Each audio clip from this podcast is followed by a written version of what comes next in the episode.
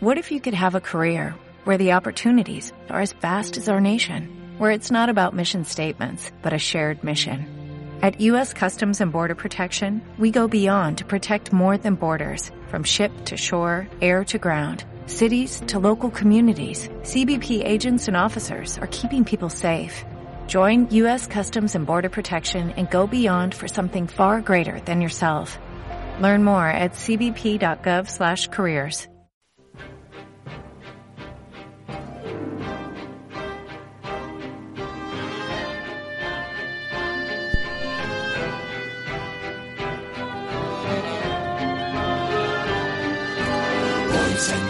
of every age, wouldn't you like to see something strange? Come with us and you will see. This our town of Halloween. This is Halloween. This is Halloween. Pumpkins scream in the dead of night. This is Halloween. Everybody. Hola a todos y bienvenidos una semana más a los micrófonos de la llave azul en Arco FM, vuestro programa de cine donde os venimos a comentar todas las novedades que van surgiendo acerca de este séptimo arte que tanto nos gusta.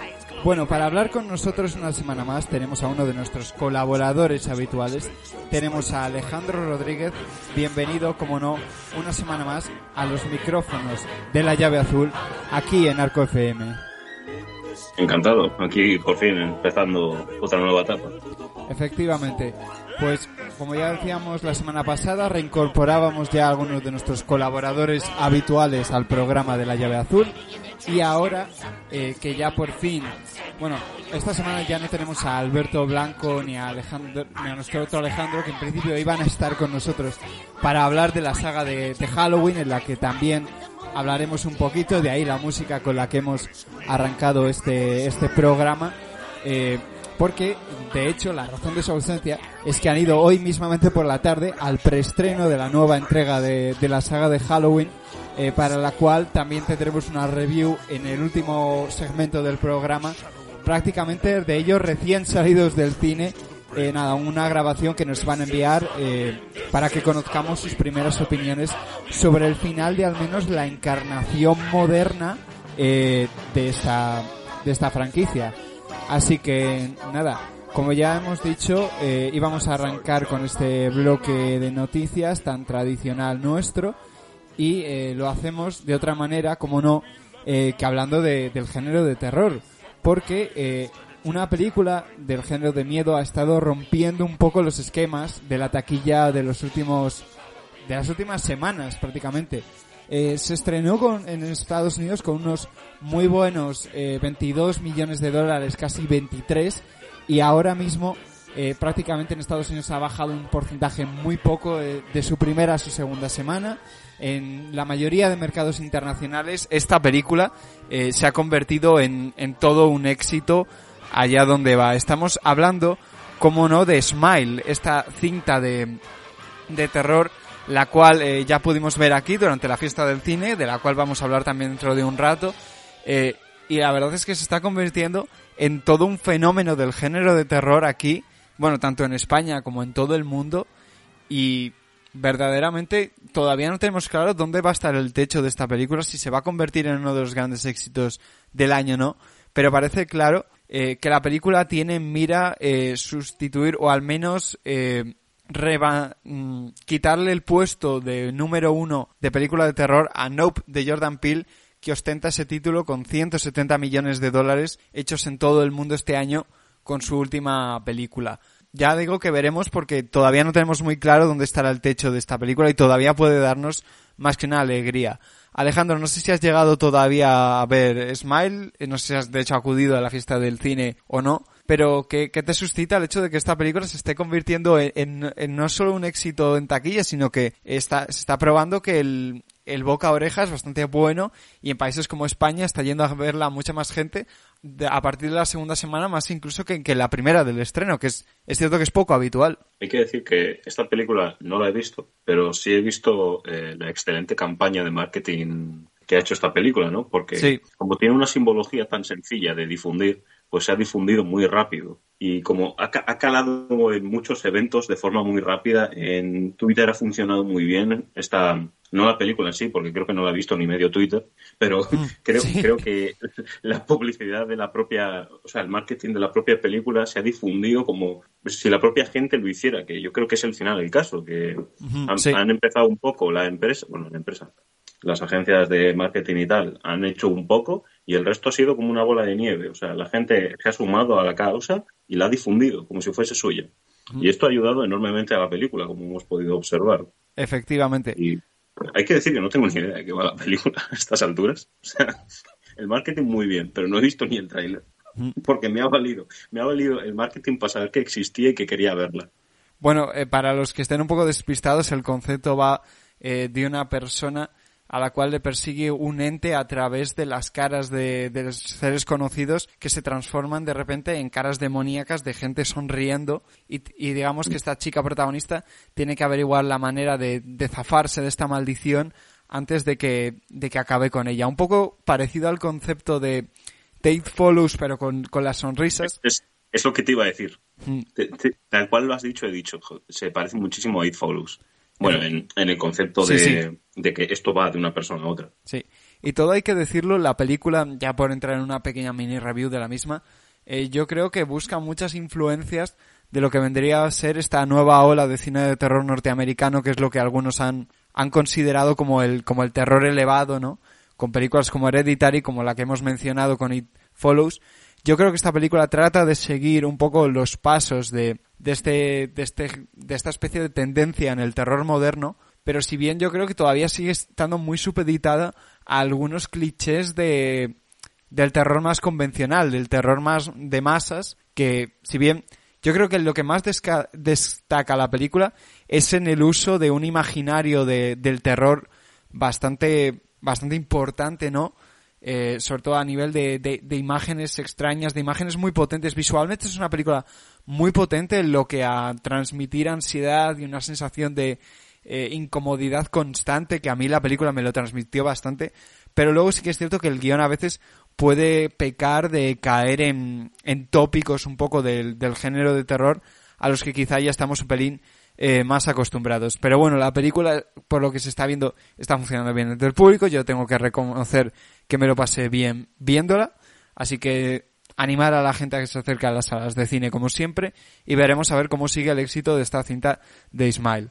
Eh, vamos a hablar ahora de otra de las noticias que está sacudiendo un poco la industria del entretenimiento ahora mismo, como es el hecho de que Warner Media Discovery, esta empresa de la que ya hemos estado hablando largo y tendido en las últimas semanas, parece que está preparando una nueva tanda de despidos dentro de la estructura interna de su compañía y ya se ha producido al menos eh, parte del despido de varios departamentos y parece ser que también afectará a muchos de los equipos de guionistas que trabajan ahora mismo para la productora. Incluso se dice que el departamento de animación de Warner Bros. se fusionará en los próximos meses con el, eh, con el estudio de Cartoon Network, esa cadena de televisión que ha servido para la animación moderna con clásicos como el laboratorio de Dexter, entre muchos otros. Todo hay que decirlo, o sea, por lo que han asegurado la marca de, de Cartoon Network no parece que va a ser la que más afectada se vea, pero es muy triste como de nuevo la animación es- está en el epicentro de este maltrato constante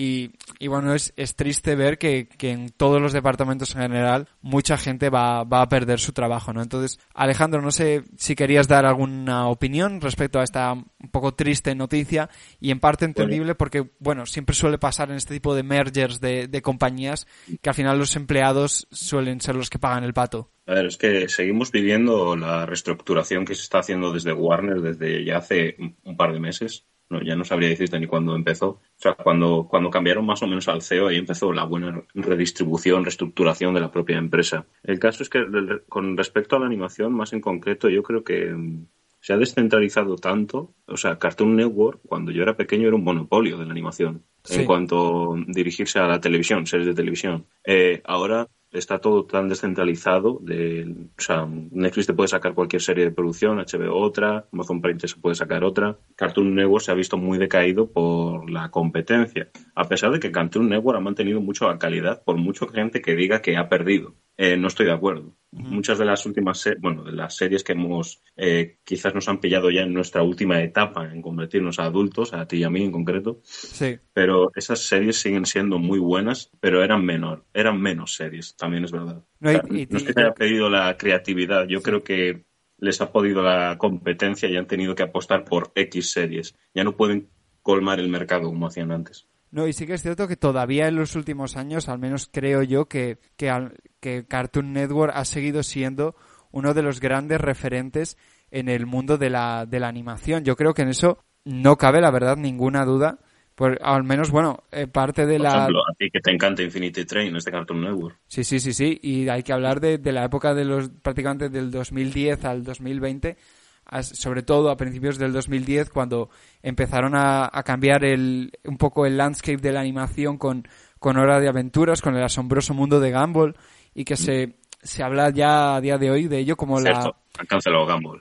como la etapa moderna de, de la, como la etapa dorada moderna de la animación se habla de, de ella y va a ser muy interesante ver dentro de poco cómo, cómo se analice lo que ha estado ocurriendo hasta hace muy poco en el, en el mundo de la animación televisiva, porque desde luego de la época de la que nosotros ejemplo, éramos niños hasta ahora había un a- vuelco muy grande. Sea, no, no que- no quería pesarte, pero ya, ya han tenido problemas en Netflix, por ejemplo, con el tema de la dist- de- del departamento de animación y tal. Sí, sí. Eh, están apostando muy poco el mercado en conjunto en la animación. Sí, y que me parece a No mí sé bastante extraño, porque yo O creo sea, que es, una- es triste, No, más que extraño, pero pero aparte bueno, sí, extraño porque no comprendemos muy bien el, eh, y yo creo que esto es un 100% un triple, pero igual es que el consumo de las redes sociales de en cuanto a la inmediatez, como hacen TikTok o los reels de Instagram, son directamente la competencia de los dibujos de los niños. es una puede ser una razón porque yo al menos a nivel económico no lo entiendo porque siempre la animación ha sido uno de los productos más consumidos por el público juvenil de toda la vida, Piensa, vaya. que ahora eh, la mayoría de películas de animación que salen al cine, que tienen una apuesta más adolescente que infantil, la vemos gente de veinte y pico que más que se aproximen a, a los nueve o doce, ¿sabes? Sí, sí, entiendo por dónde vas. Pues bueno, será interesante un poco analizar esta situación en, en los próximos meses. Y ahora vamos a saltar a otra de las noticias que tenemos por aquí. Y es que para los que ya estén cansados de las películas de Kenneth Branagh basadas en el famoso eh, detective de... Ay, se me ha ido el nombre de esta famosa escritora de... Ay, Agatha eh, Christie. Agatha Christie, efectivamente. Pido perdón por ese lapsus que he tenido de un, de un pequeño momento. Que ya ha llevado al cine dos adaptaciones de, de sus novelas, como ha sido Asesinato en el Oriente Express en 2017 y este mismo año con su segunda parte Muerte en el Nilo, que es cierto que ha sido una película que ha estado muy supeditada al hecho de de la toda la controversia con respecto a su actor protagonista Arnie Hammer, eh, pues y que además tampoco ha funcionado del todo muy bien en taquilla, porque si bien la original hizo 102 millones de dólares en Estados Unidos y más de 350 en todo el mundo, eh, la nueva entrega de este año ha hecho unos escasos 130 millones, o sea que la, la caída en taquilla ha sido considerable con respecto a, a la anterior entrega. Pero algo ha debido de cuadrar en las cuentas de Disney y Fox, porque esta misma semana se ha anunciado a Hunting in Venice, que será el título de la próxima adaptación eh, de una novela de Agatha Christie de Poirot, en el que de nuevo Kenneth Branagh estará a los mandos tanto delante como detrás de la cámara. En el reparto se han sumado actrices como Michelle Yao, eh, ahora dentro de muy poco os sacaré la, la lista del resto del reparto de la cinta, pero bueno, por un lado aplaudida por los más que, por la gente que más les ha gustado esta esta franquicia, pero yo la verdad es que ya lo he comentado yo creo alguna vez en este programa, siento que la mayoría de adaptaciones eh, recientes de Kenneth Branagh de estas novelas han sido un tanto insulsas, sosas y yo creo que no han sabido trasladar del todo bien el material original. Han sido unas unas películas muy desangeladas y la verdad, en parte uno querría que otra persona ya tomara el mando de esta franquicia. Pero bueno, es evidente que el género del, del misterio detectivesco está más fuerte que nunca. Así que nada, Alejandro, te quería preguntar si tienes interés en ver esta nueva entrega de la franquicia, si te suscita o no algo en ti, o si te hace ilusión que de nuevo Kenneth Branagh esté detrás de los mandos de esta película. Recordemos que Kenneth Branagh, director de Belfast. Belfast es muy buena película. Y eso Sí. cambia absolutamente todo lo que iba a decir. Pero también es cierto, claro, es que las últimas películas que ha hecho también, claro, dirigió hace no mucho también a Artemis Fowl, esa infame película de, de Disney que se estrenó directa en Disney Plus durante la pandemia. Yo, respecto a lo de mm, a Orion, o sea, Asesinato no lo esperen y lo del Nilo, yo he leído varios libros de Agatha Christie y me parece que las adaptaciones les falta un poco la magia aventurera que tenían los libros. O sea, Sí. Es algo complicado de definir porque la peli trata, o sea, lo que sale en el libro sale en la peli, pero le falta este rollo mm, tanto mágico como noir que tiene un poco el libro. Sí, totalmente, sí. El, el- si pudiésemos, si lo definiese con colores, es demasiado azul. Es- no es mala definición en realidad, eh, si te paras Es- a es- pensarlo. Es demasiado azul y debería tener un, un toque el padrino, el libro, no en cuanto a lo bueno y serio del, sino el es una historia de detectives, ¿sabes? Tiene que tener un rollo de ahí su humillo del cigarro y tal. Y, es- Sí. y tiene, tiene demasiado, demasiado Hotel Budapest. Sí, eh, no es mala definición en realidad, está bastante, bastante bien estructurada. Eh, pero bueno, veremos a ver eh, si esta entrega corre mejor suerte, al menos comercialmente, que, que la anterior. Yo no sé de dónde han rascado realmente esos números, porque la taquilla ha bajado, como ya he dicho antes, de una manera considerable entre entregas, pero supongo que la venta digital haya, haya favorecido mucho el que se vaya a hacer esta entrega. Imagino que en ventas ya mm, digitales y en plataformas esta película ha tenido que dar algún tipo de, de beneficio que no, que no tenemos, porque como es desgraciadamente ahora, hace unos años yo creo Sí. que era muchísimo más fácil hablar con los números delante cuando solo se debía a la taquilla que hacían en, en las salas de cine, pero es que ahora, claro, tenemos un montón Ahora hay de que datos. esperar a algún hackeo ocasional para saber qué está pasando. Claro, porque muchas de estas distribuidoras se guardan estos números, como la mayoría de plataformas de streaming, se guardan eh, la mayoría de los números eh, que hacen a claro. nivel de visionados, a nivel de... Claro, yo no sé cuánto dinero habrá vendido en copias digitales, en iTunes y en todas A mí las plataformas. Una decisión muy inteligente, lo de guardarse la información. No, sí, sí, eso desde luego, Sí. por eso lo hacen todos. O sea, restringe nuestra crítica muchísimo, porque, claro, no tenemos ni idea de ninguna decisión que se toma porque no tenemos los datos, ¿sabes? Claro, claro. Así que no podemos opinar. Eso me parece muy inteligente desde el punto de vista de la empresa. Desde el punto de vista de los críticos, o bueno, nosotros podríamos considerarnos críticos en este Sí, aspecto, sí, porque sí. hablamos al respecto, me parece que no tenemos por dónde cogerlo. Eso desde luego, eh, nos, vamos, nos dificulta muchísimo el poder analizar un poco qué lleva a tomar una decisión como esta cuando los datos más, re- más inmediatos, que son los de la taquilla, nos dicen que esto no, no, no funciona. Pero bueno, eh, veremos a ver por dónde, por dónde va estos tiros. Y no salimos, de hecho, del mundo de los detectives, porque eh, la otra gran eh, película, yo creo, detectivesca del año que todos estamos deseando ver es Glass Onion, la secuela de Puñales por la espalda, que en teoría veremos en Netflix el próximo mes de diciembre y de las cuales ya conocemos sus primeras críticas que vinieron del pasado Festival de Cine de Toronto. La gente habla muy bien de esta segunda parte, la califican incluso como una mejor película de lo que fue Puñales por la espalda y eh, estábamos todos pendientes acerca de cuál iba a ser la estrategia de Netflix con respecto a estrenar esta película. Es decir, se habló durante un tiempo que Netflix podría poner la mano sobre la mesa y decir, vamos a hacer un estreno en multisalas de esta película, un poco como Disney puede hacer con, mismamente con Muerte en el Nilo, ¿no? Si por fin se iban a lanzar a una distribución cinematográfica de manera clásica o qué iban a hacer. Al final, eh, la decisión se ha quedado algo en, en algo un pelín más tibio eh, y finalmente, al menos en Estados Unidos, todavía no conocemos cómo esta estrategia se aplicará al mercado español, pero mm, al otro lado del charco la película se podrá ver en salas de cine una semana antes del estreno en la plataforma y en un total de 600 salas eh, contadas alrededor de, todo el circuito norteamericano. Bueno, para muchos es una, una especie de oportunidad perdida de sacar un rédito mayor a esta película. Eh, muchos dicen que ha habido un largo proceso de negociación entre exhibidores y Netflix debido al interés real que tenía Netflix por publicitar un estreno cinematográfico clásico y parece que, que la plataforma no estaba tan dispuesta y los exhibidores tenían miedo de eh, lanzarse a exhibir esta película sin que realmente el público conociese que, que esta película se podía ver en, en salas de cine. Así que, bueno, por tu parte, no sé si te mm, decepciona un poco que esta película no se llegue a ver de una manera más clásica, si al menos te satisface que esta película se vaya a ver en salas de cine de manera ma- más, amplia. Bueno, ¿qué, qué opinión te, te merece esta estrategia que ha seguido finalmente Netflix? A ver, eh, tampoco me sorprende. No es que no es algo nuevo que Netflix haya hecho. O sea, muchas de las películas que ha presentado te las ha dejado una semana eh, o un par de semanas. Creo que, por ejemplo, el irlandés nos la dejó un mes o algo así antes de Sí, que saliese bueno, Netflix. sí, Eh, más o pero menos. bueno, eh, eh, cuando Netflix hace eso es que cree que esa película se va a llevar algún premio. Sí, no, definitivamente. Es definitivamente la presenta en un cine porque es literalmente el, requisito mínimo que le piden a una película que Sí. sea para el cine. Sí, para, para Eh, los Oscar, claro.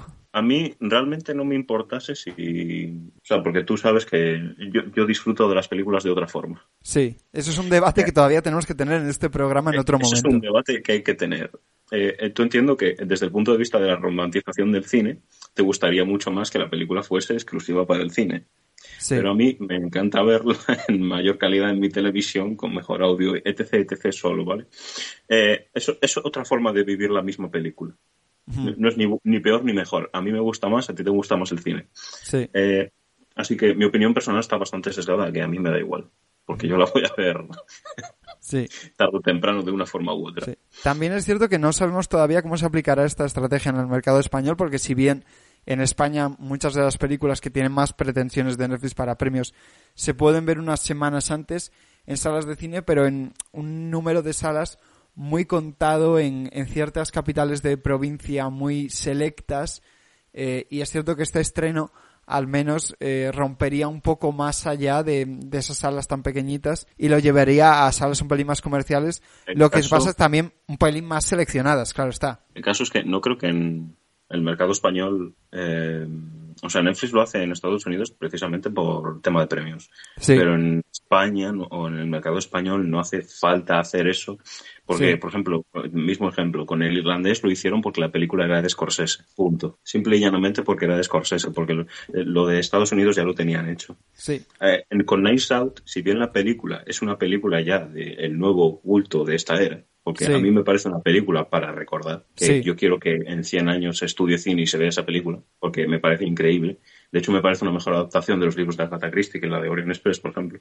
sí. A pesar de que no tiene nada que ver. Se me ha ido el hilo 100% de lo que estaba diciendo. Estabas hablando de, de Knives Out de, de la original. Ah, sí, que la primera tuvo mucha importancia, pero no creo que vayan a sacar la segunda porque eh, no tienen el tirón de un director que conoce di- todo Dios. Sí. Bueno, también es cierto que yo creo que una de las razones para impulsar un poco más allá de un circuito más limitado esta película es porque yo creo que saben que hay un apetito muy grande por esta segunda parte. Yo creo que si esta película hubiera salido exclusivamente a cines, lo hubiera barrido. O sea, tengo, lo tengo clarísimo. O sea, lo barrerá en, en salas de cine donde se pueda ver, estoy convencido de ello. Y en Netflix va a ser, yo creo, una de las películas más vistas del año. Porque yo creo que hay un apetito real por esta película. No, no, sí, todo el mundo queremos ver esta película.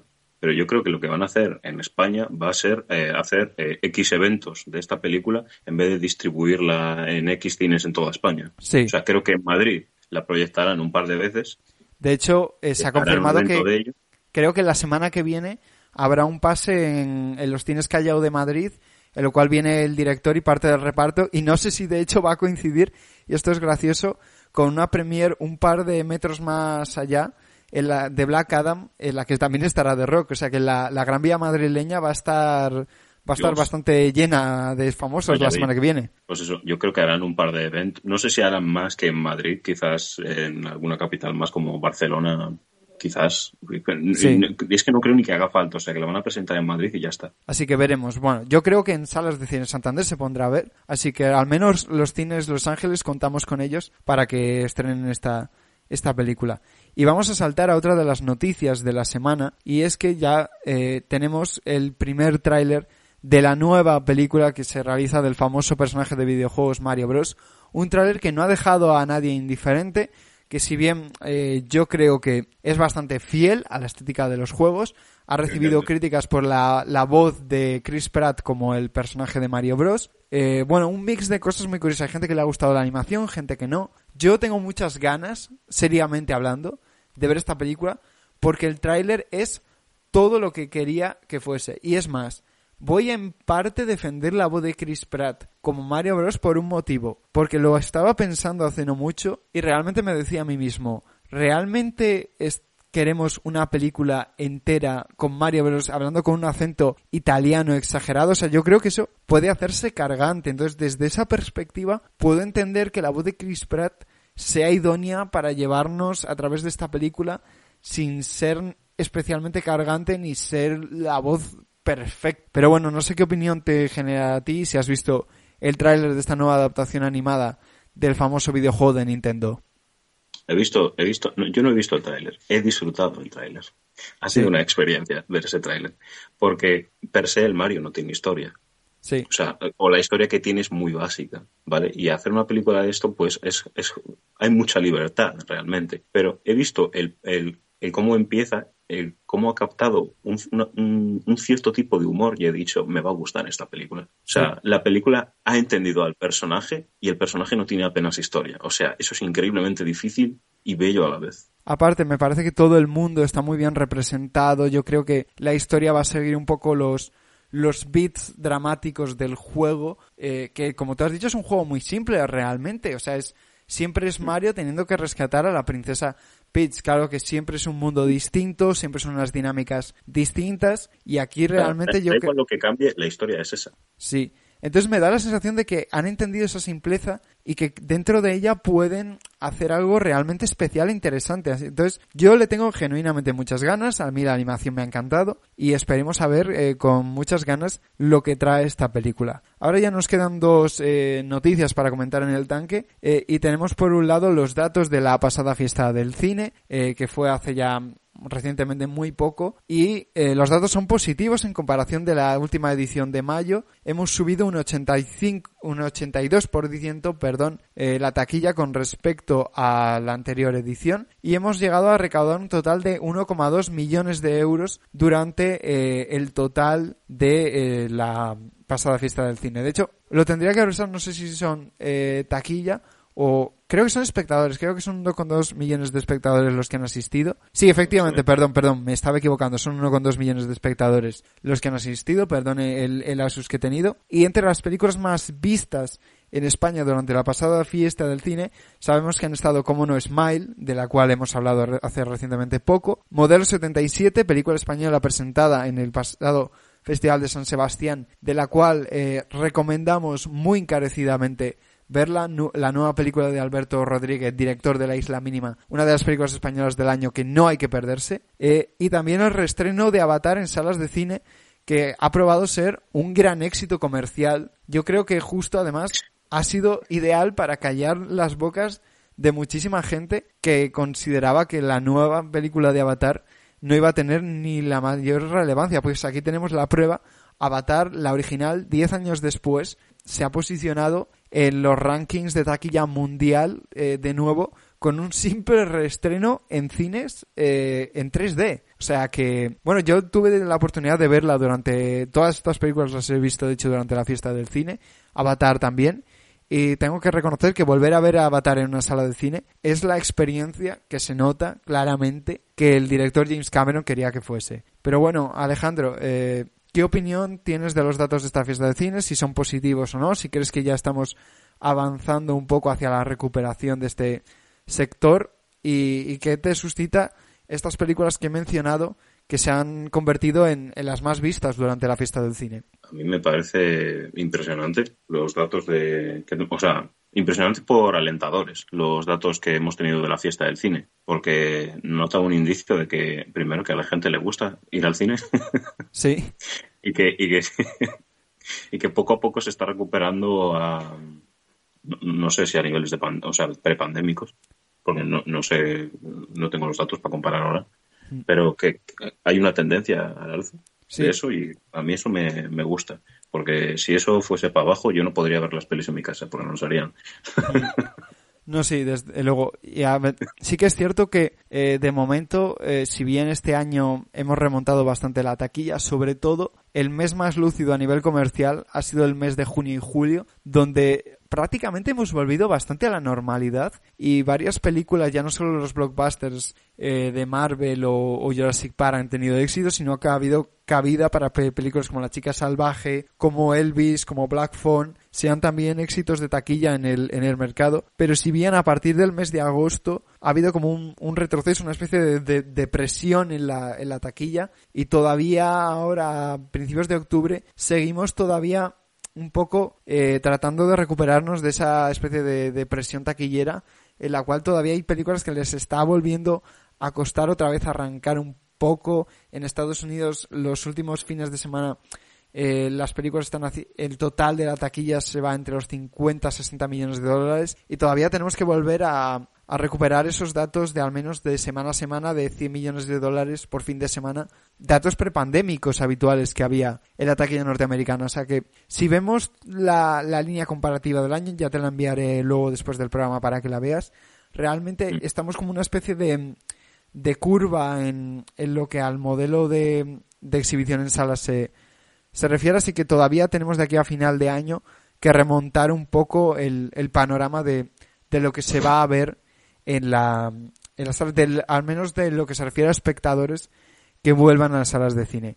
Y ya la última noticia antes de entrar a hablar eh, de la saga de, de Halloween eh, es como no Tom Cruise, la mega estrella que este año ha reventado la taquilla con Top Gun Maverick, eh, que es que está sigue siendo preparando. buena película, tío. La recuerdo feliz, ¿eh? Eh, pues eh, más feliz te va a hacer eh, oír No sé, esto. sé que viene. Creo que sé lo que vas a decir. Bueno, eh, para los que estén un poco más despistados, no sé si sabían que hay un proyecto que a todavía unos años de desarrollo de Tom Cruise que está desarrollando junto a SpaceX, eh, la compañía de Elon Musk, si mal no recuerdo, y a través de, de Universal Pictures, productora cinematográfica, con la ayuda como de Doug Liman como director, para eh, hacer una película en la cual varias secuencias de la misma sucedan en el mismísimo espacio. Parece ser que este proyecto está ya poquito a poco más cerca de convertirse en una realidad y eh, por lo que ha anunciado el propio presidente de la NASA, Tom Cruise podría convertirse en el primer civil en realizar un paseo eh, espacial, o sea, ya no solo estar dentro de, de la Estación Espacial Internacional, sino poder hacer un paseo fuera de la misma que sea grabado eh, como una escena para la película. Es decir, haga lo que haga en ese paseo, será una secuencia de acción en el espacio que el propio Tom Cruise va a grabar. Tom Cruise lo ha hecho. O sea, eh, va a romper todos los esquemas del cine moderno cuando haga eso. Me parece, me parece increíble. ¿Sabes qué es lo mejor? Que probablemente si graban la misma escena aquí quedaría mejor. No sé, es que ya no sé qué pensar. O sea, deben de estar preparando algo muy gordo a nivel de cámara, a juro, nivel de fotografía. Van a grabar algo en el espacio y con lo caro que es va a ser algo muy triste, pero todos estaremos muy felices. Va a ser una locura. O sea, yo no sé qué pensar de esa película. Es como, eh, sí, No, no, pues o démosle sea, todo el dinero me- a cienciología. Me da igual, me da igual si, si esa película es un fracaso. O sea, esto es historia del dinero. Lo- Sí. es, señores y señores, lo hemos hecho por las risas. Completamente. Esa peli hay que verla. Y nada, pues con esto eh, cerramos este bloque de noticias y centramos ahora el programa en hablar de una de las franquicias de terror iniciadas en el año eh, 78 que más entregas yo creo que nos han dado y que revolucionó un poco un género o dio cabida a un género como fue el slasher que para los que estén más despistados se podría definir como el género en el cual hay una especie de asesino en serie, un personaje que yo creo que por las propias reglas que ha establecido el género tienen que ser un personaje destinado a, a convertirse en icónico o con alguna característica distintiva importante. O sea, paréntesis. Si alguien Sí. quiere aprender que es una slasher, literalmente Scream te lo explica. Sí, la, mismamente la franquicia de Scream, yo creo que son muy reconocibles, tanto Scream como Halloween, por el hecho de tener una especie de figura siniestra, un, un villano encapuchado, con un aspecto que, que, al menos en el caso de estas películas, ha calado mucho en la, en la cultura popular, que digamos que eh, comienza a asesinar a una serie de, de víctimas, ¿no? En el caso de, de Halloween, quizá la original del 78 puede ser conocida como el ejemplo más importante de, de este género, pero evidentemente luego tenemos películas como Scream eh, y muchos otros slashers muy distintos que desde los 80 hasta el día de hoy han poblado en las salas de, de cine, ¿no? Mismamente este año hemos tenido posiblemente uno de los ejemplos más conocidos en la nueva película de Ty West, X, que de hecho ya tiene una secuela grabada que se estrenó en Estados Unidos, Pearl, y que tiene otra nueva entrega más en, para cerrar esa trilogía en preparación. Bueno, eh, Y ya hablaremos de otra película que, que se estrena esta semana, que es importantísimo que el público del fan del vaya a ver. Pero básicamente, por la definición que hemos creado, básicamente eso, tenemos a un asesino en serie que mata a una serie de personajes. En la mayoría de los casos suelen ser un- adolescentes para porque son películas que yo creo que están más orientadas a un público más más juvenil. Y en el caso de Halloween nos contaba la historia de cómo Laurie Strode, interpretada por Jimmy Lee Curtis, tenía que sobrevivir a eh, los asesinatos de Michael Myers, un maníaco que se escapa del manicomio la noche de Halloween y comienza a hacer de las suyas en el pueblo de Haddonfield. Eh, la original, como ya hemos dicho, marcó un hito en su día. Es evidentemente el, el clásico más sustancial de este género. Y quería preguntarte, Alejandro, eh, que imagino que la has visto hace no mucho, ¿cuál es tu, tu opinión de, de este slasher original, por llamarlo de alguna forma, como es Halloween? A mí me parece que inició el género. Prácticamente, O sea, sí. Quiero decir, y, y lo dist o sea, no es que digas voy a ver una peli de miedo, es que tiene que ser un slasher, porque hay una, es- tiene una propia idiosincrasia este tipo de películas que las diferencian mucho de cualquier película de terror en la que haya un villano, ¿sabes? Porque no es, no es intrínsecamente, tiene que ser carismático, característico, tiene, tiene que tener consecuencias de ligera sobrenatural, ¿sabes? Sí. Es, es interesante la- las slasher como género. Sí. Porque, o sea, y mucha gente las podría ver porque igual no llegan ni a sentir miedo y las consideran pelis de acción, a pesar de que son pelis de miedo, entre comillas. Y a mí eso me gusta. Y sí Me que es cierto, Porque hay, hay diferentes tipos de terror para la gente. Y a mí, en la que se brutalizan personas, me gusta mucho. y sí que es cierto que, al menos en el caso de Halloween, ha creado una mitología alrededor de- del hombre del saco, porque para los más un poco despistados, después de la, la original del año 68, le siguieron una serie de secuelas. Eh, de la original original, no sé si llegaron a ser hasta siete, sé que hubo un reboot eh, en los años 2000 también de la franquicia, pero bueno, digamos que eh, hubo una segunda parte en los años 80 eh, que la digamos, sucedía unas horas después de la original, la misma noche que ya no, ya no funcionó realmente tan bien como la original y de ahí siguieron una serie de secuelas, entre la cual, por ejemplo, estaría la, la tercera parte, eh, una película en la cual eh, ni siquiera aparece el propio Michael Myers, una historia completamente distinta y en un fragmento muy concreto de la película se ve a un personaje viendo la tele que está viendo la original. O sea, es, la tercera es como el metacine del metacine. Hay gente que le gusta, le parece un clásico infravalorado del, del terror. A mí no, me parece una película aburridísima. Tanto esa como la, como la segunda entrega, que tenía una premisa, de hecho, o sea, como la segunda entrega, perdón, que tenía una premisa muy interesante, eh, que sucedía, digamos, eh, enviaban a Laurie Strode tras eh, sobrevivir a Michael Bayes al final de la original.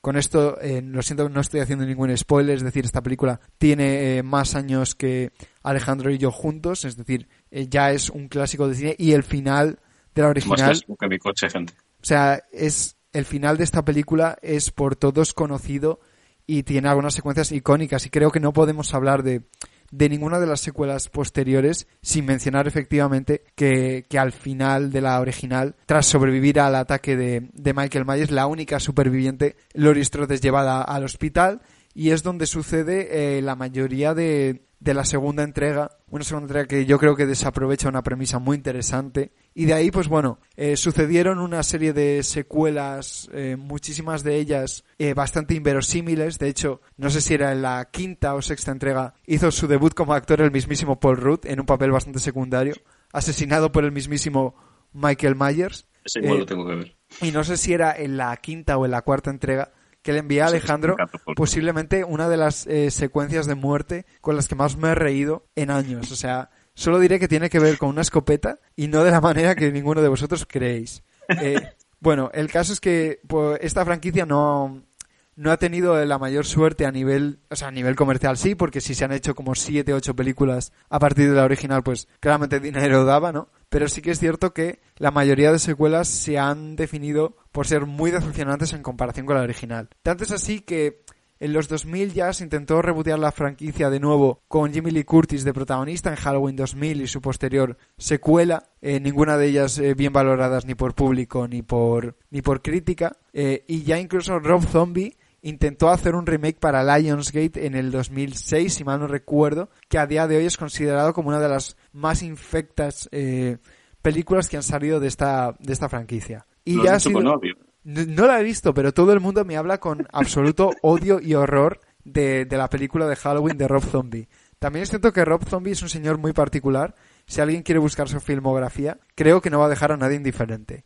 Pero eh, ya ha sido ahora en la última década del 2010 para adelante, en 2018 concretamente, cuando hemos vuelto a ver un nuevo reboot, tras yo creo que ya más de 10 años que llevaba la franquicia ya un poco en hibernación, muerta, y el productor, el famosísimo productor del género de terror, Jason Blum, decidió rescatar esta franquicia con Universal Pictures para darle un poco una nueva vuelta. Yo creo en, en vista de cómo estaba funcionando en aquel momento el- la campaña de marketing de IT y que el relanzamiento de esta otra figura clásica del, del terror ochentero, pues claramente se animaron ¿no? a, a rescatar esta franquicia y eh, contrataron a David Gordon Green, creo que se llama el, el director, y con el actor de comedia Danny McBride eh, decidieron coescribir el guion de lo que fue Halloween 2018. O sea, no, no le pusieron eh, un subtítulo, simplemente lo dejaron como Halloween y la gente sobreentiende que es Halloween de 2018. Eh, que digamos, que hace esta película que fue tan como interesante?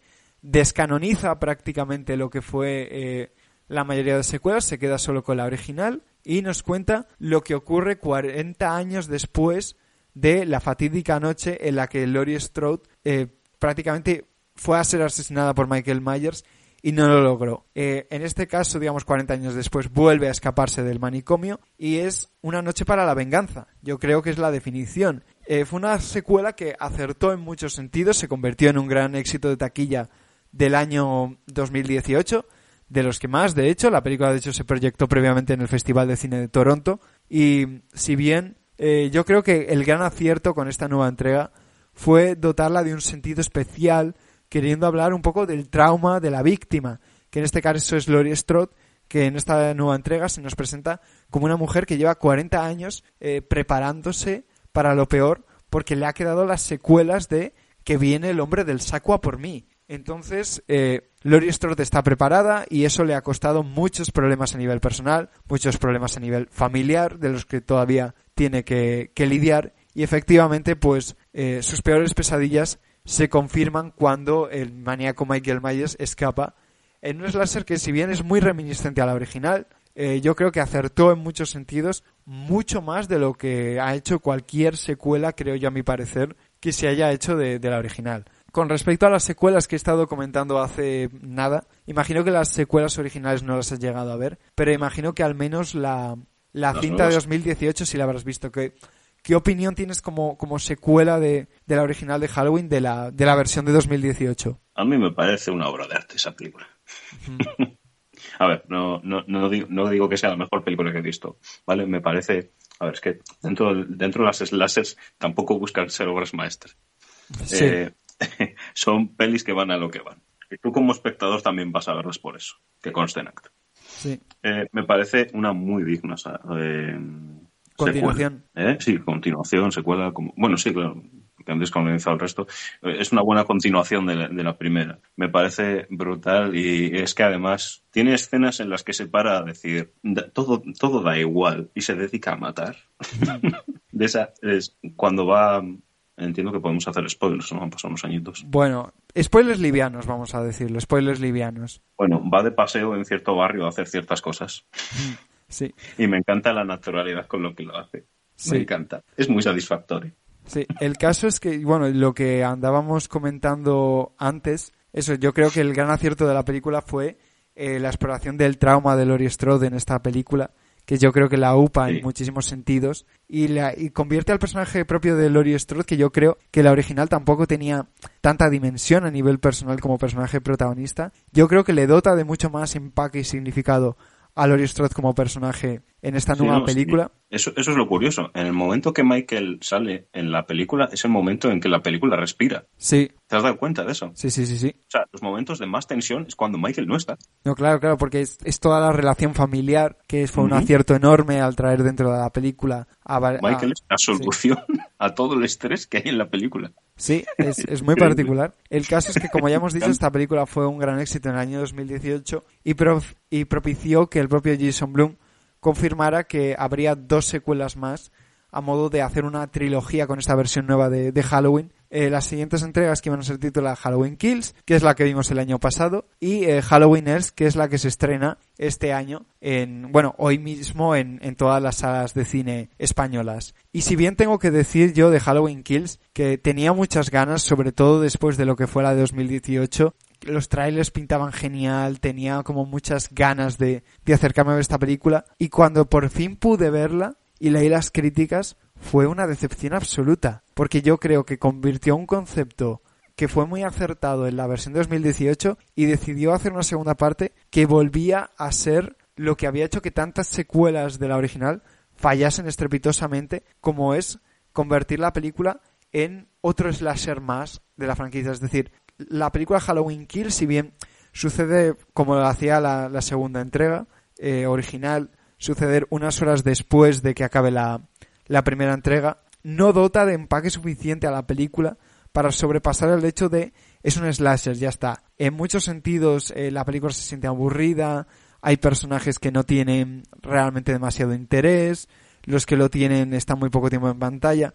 Si hay un elemento que me parece muy interesante que exploran, que es un poco el, el pánico social que se crea en el pueblo de Haddonfield una vez el público eh, ya conoce que Michael Myers está suelto, Michael Myers ha vuelto y yo creo que la escena más interesante es una escena de la que no revelaré mucho, pero sucede dentro de, del hospital eh, hacia el final de la película. Es una escena muy tensa, con un final muy sorprendente. Bueno, no sé si sorprendente, pero con un final muy, muy impactante. Que ver, yo es creo que es, pero impactante.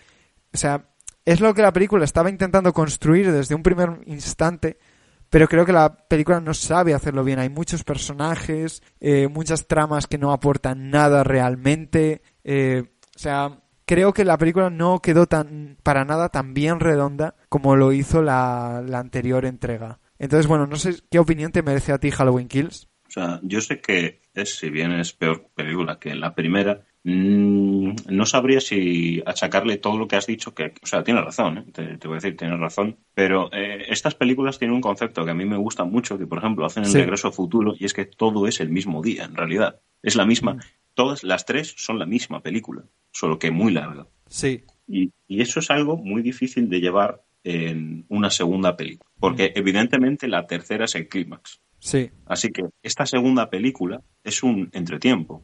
Entiendo que como película individual debería satisfacer eh, los requisitos de he ido a ver una película, no, no, no segunda parte de la primera. ¿Me explico? Ujú. sí, Yo he ido a ver un producto, no la continuación de un producto en este caso. Pero es muy, muy continuista con la primera película porque es exactamente la misma noche.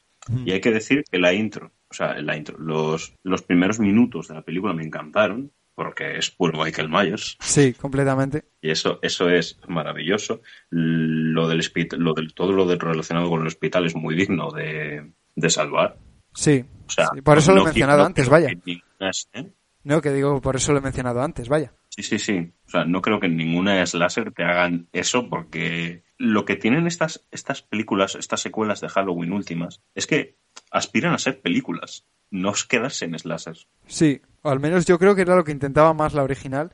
Y yo creo que es lo que falla en esta. Y para eso a mí se me queda como un slasher más realmente. O sea, Bueno, yo creo que no debería, esta película no debería evaluarse como un elemento individual, sino que cuando veamos la tercera, deberíamos valorar en conjunto lo que sobra o no en esta película. sí, puede ser una manera de, de verlo. El caso es que- Entiendo legítimamente que la critique y la quiera tumbar, porque claro, es, es una película. Yo no puedo valorar una trilogía. Así Sí. que adelante. Así que bueno, esperaremos a ver eh, qué nos ofrece esta tercera entrega que se estrena ya mismo en, en las salas de cine. Antes quería aprovechar también para recordar a los espectadores que este mismo eh, fin de semana se estrena lo que posiblemente sea el slasher del año que todo el mundo debería ir a ver, que es una película que está arrasando en el circuito de la crítica norteamericano y tiene la particularidad de que es una película española eh, titulada Cerdita, adaptación del mismísimo cortometraje que triunfó en festivales eh, hace unos pocos años, la cual tuvimos oportunidad de ver en el Festival de Cine de San Sebastián y la cual de verdad recomiendo encarecidamente a cualquier fan del slasher es una de las películas más refrescantes de los últimos años, es divertida, tiene escenas memorables. Yo creo que el público va a disfrutar mucho Cerdita, así que hago un llamamiento para que vayan a las salas de cine, apoyen esta película, porque realmente eh, creo que es la gran opción del fin de semana, incluso por encima de, de Halloween Ends, que ya me da miedo que sus críticas no se lanzan hasta el mismo día de viernes de lanzamiento de, la película. Así que con eso lo digo todo. Así que a ver con qué desastre nos encontramos. Pero bueno, eso nos lo podrán contar ahora eh, Alberto Blanco eh, y nuestro, nuestro otro compañero Alejandro Fertero, que han ido, mientras estábamos hablando eh, mismamente en este programa, a ver la nueva entrega. Y os dejamos ahora con su mini reseña. La semana que viene ampliaremos sobre sus comentarios. Ahora en un rato volvemos y cerramos el programa. Eh, estoy muy decepcionado. Eh, no se ha tratado bien al personaje de Michael Myers para nada y nos han ofrecido la que para mí es la peor película de toda la saga, incluyendo hasta las que no forman parte de la nueva franquicia. Nos han contado la historia de un personaje que no va a ningún sitio, que no tiene nada que ver con, con lo que realmente venimos a ver, que es una lucha entre Laurie Strode y, y Michael Myers y al final nos regalan una pelea entre ellos dos que no va a ningún sitio tampoco, súper suporífera, predecible. Nada, eh, muy decepcionado y frustrado porque creía que fuera una de las mejores películas de este año para mí y ha sido la peor que he visto. A ver, el audio review, Alejandro ya no está, que te mande uno él. Eh, yo creo que, tiene muchos problemas. Tiene un problema de que, de que no, o sea, no, no, no sé ni qué pretende. Tiene un nivel, eh, o sea, la peli es súper pobre de guion, son tres guionistas, creo, cuatro. Eh, es que no merece la pena ir a verla. Creo que encima, para ir a ver un slasher apenas tiene asesinatos. Michael Myers eh, aparece 15 minutos en toda la peli, 15-10 minutos. Eh, y el resto es un melodrama del pueblo que a mí en particular ni me interesa y me estaba riendo por, por pena. Eh, creo que tendría, o sea, creo que le veo más un final de, de, trilogía, lo que vimos en la anterior película, que encima eh, esta película lo rompe, porque tratan al personaje de Michael Myers con unas reglas y unas bases que ellos mismos han establecido en la película anterior que les da igual y les da igual de una manera muy bestia. Es decir, recordemos que en la anterior Michael Myers era prácticamente inmortal. Eh, y, que se iba vivito y coleando a darse un paseo. Y esto, bueno, pues por introducir un poco, se sitúa cuatro años después de la película anterior y los personajes están viviendo un poco las consecuencias psicológicas unas consecuencias psicológicas muy largas. La peli dura una hora y cincuenta y son una hora y media de consecuencias psicológicas y no, no, no vengo, o sea, no estoy viendo lo que venía a ver. Y me he enfadado, o sea, me, he enfadado. Eh, mi compañero Alejandro también se ha enfadado, también nos contará.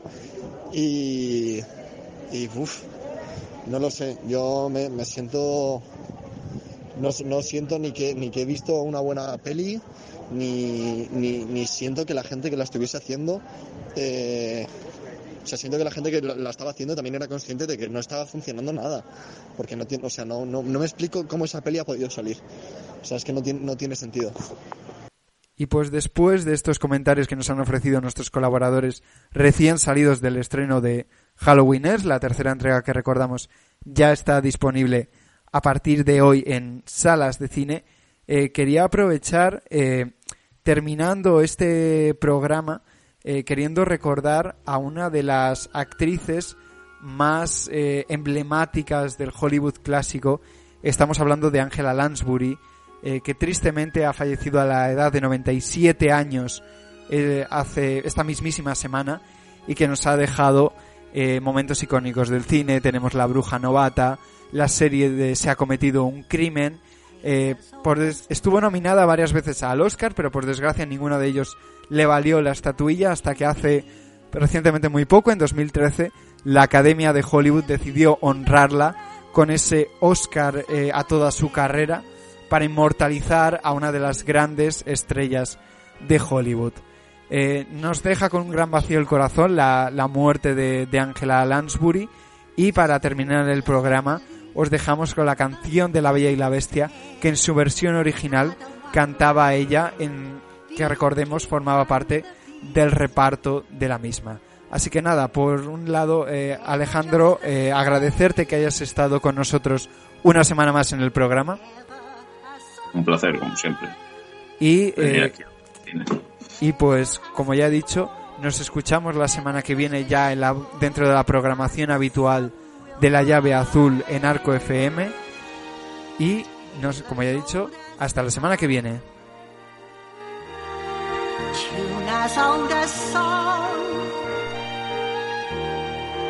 Bittersweet and strange, finding you can change, learning you were wrong. Certain as the sun,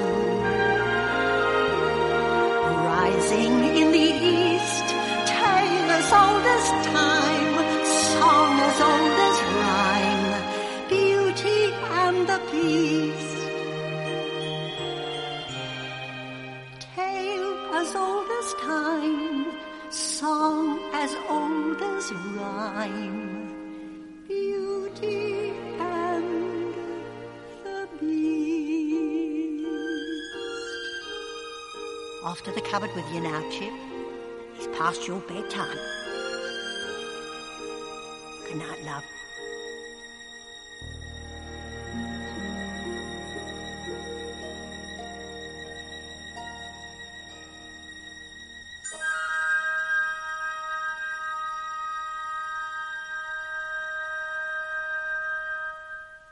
As a new Western Union customer, you can enjoy a $0 transfer fee on your first international online money transfer. Send money to your family and friends back home the fast, easy, and reliable way.